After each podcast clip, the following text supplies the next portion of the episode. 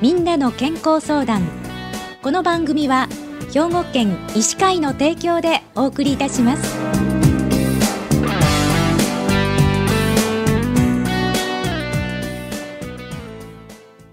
みんなの健康相談ご案内の広市加子です。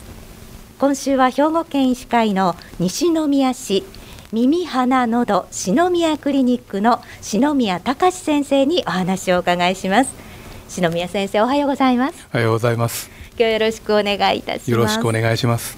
えー、まずお便りをいただいておりますのでご紹介いたしますね、えー、74歳の女性からなんですが、えー、2月の初めぐらいから舌がピリピリと痛いのです。仕事をしていたり、えー、この方美容師をされているそうなんですけれども何かに夢中になっていると忘れていますが気になって仕方がありません3か所ほど病院でも診察していただきましたが異常なし。歯科医にも行きましたが私の年代に多いと言われました。アズノールが処方されうがいも塗りもしていますが変わりません。直していただきたいのです。といただいたんですね、えー、この方こう舌が、えピリピリと痛いということなんですけれどもまずこの舌の痛みを引き起こす原因にはどんなものが篠宮先生あるんでしょうか？舌の痛みの原因としては唾液が少なくなることによる口の中の乾燥いわゆるドライマウスや細菌やカビによる舌の炎症がんなどの腫瘍があります、はい、他には貧血や鉄亜鉛といった微量元素やビタミンの不足薬剤の副作用も原因となりますしタバコによる口の粘膜障害でも起こります、はい、歯科の金属アレルギーや入れ歯の噛み合わせが悪いといったものも原因となりますこのお便りの方はいろいろ診察を受けて異常がなかったようですよね。どんな検査を受けられたんでしょうか？まずは診察ですが、はい、痛みの原因となる病気がないかを調べます、うん、例えば下の側面にアフタといった白い口内炎がないかとか、うん、実際に痛いところを触ってみてがんを疑うような硬い部分がないかをチェックします、はい、下の炎症が疑われる場合は下の表面を綿棒で拭って菌の検査をします。特に下の表面に白い苔のようなものがついている場合はカビの感染が疑われます。血液の検査では貧血がないか亜鉛鉄などの微量元素が少なくなっていないかなどを調べます、はい、口の中が乾燥している場合は唾液の量を測ります。加齢によっても唾液の量は減少しますし唾液だけでなく涙の分泌も低下している場合にはシェーグレン症候群のような自己免疫疾患の可能性があります。糖尿病も口の中が乾燥して炎症を引き起こしやすくなります。じゃあこのお便りの方は何ていう病気と考えられるんでしょうか？この方の場合は今まで言った原因をいろいろ検査をしてはっきりと特定ができませんでしたので、はい、舌痛症下に対症と書いた舌痛症という診断名になります、はい、舌痛症ですね。舌痛症にはどんな特徴が先生あるんですか、えー、その特徴ですが中高年の女性に多いようです、これはホルモンバランスの異常が関連していると考えられています。痛みは舌の表面に焼けるようなヒリヒリピリピリとする痛みが特徴で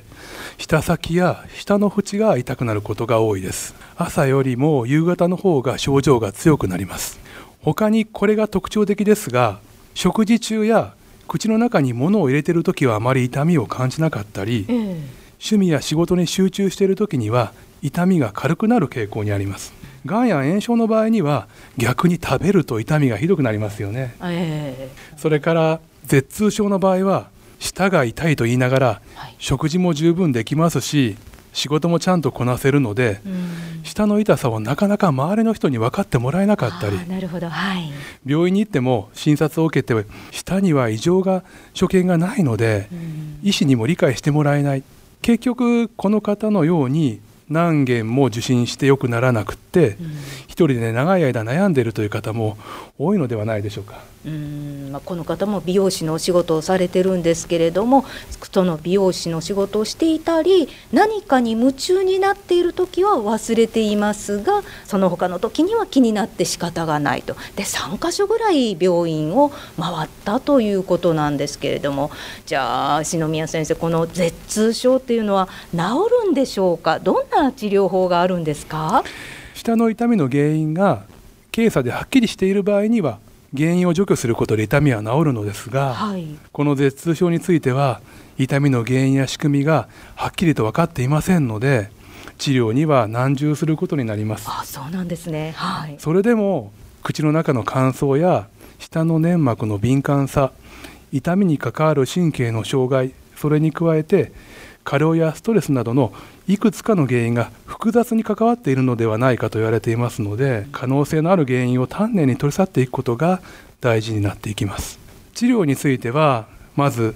塗り薬や飲み薬などの対症療法を行います、はい、今回この方に処方されたアズノールは口の中に塗ることによって炎症を抑える効果があります。多分軟膏とうがいを使われたのだと思いますが市販のものにもある口腔内用の保湿ジェルのようなものが口の中では使いやすく有効なことがありますね、はい、時々舌が気になるので頻繁に舌磨きをする人がいますが、ええ、過剰な舌磨きはやめていただきたいですね、はい、飲み薬ですが一般的な痛み止めはあまり効果がありません、はい、先生によっては抗不安薬とか抗うつ薬を処方されることもありますがご高齢の場合は眠気やふらつきの副作用に注意が必要になります。主治医の先生とよく相談していただきたいと思います。じゃ先生あの漢方薬なんかはいかがですか？私は漢方薬を好んで処方しています、はい、中高年の女性にはそのお年頃によく使う漢方薬を処方します。ただその人によって効果があるものないものがありますので自分に合ったものが見つかるまでは根気よく試していくことが大事だと思います。それから薬の治療以外に重要なのは自分の症状をよく理解することです、はい、どんな時に痛みが強くなるのか痛みが軽くなるのかを知って下の痛みが軽くなるようにセルフケアを合わせて行うと良いと思います。例えば痛みがあるからといって家に引きこもってしまうのではなくって少々痛みがあったとしても例えば趣味の庭いじりとか好きなことに没頭して痛みを紛らわすのも良い方法だと思います、うん、じゃあ最後にこの方に一言お願いしたいんですが、えー、下の痛みを100%なくすことは非常に難しいかもしれません、はい、生活に支障のない範囲を目標に設定してご自身の痛みに合った治療を探していく必要があると思います。何か良い方法が見つかると良いですねはいわかりました。ありがとうございました。今週は兵庫県医師会の西宮市耳鼻のど篠宮クリニックの篠宮隆先生に舌痛症についてお伺いしました。今日どうもありがとうございました。ありがとうございました。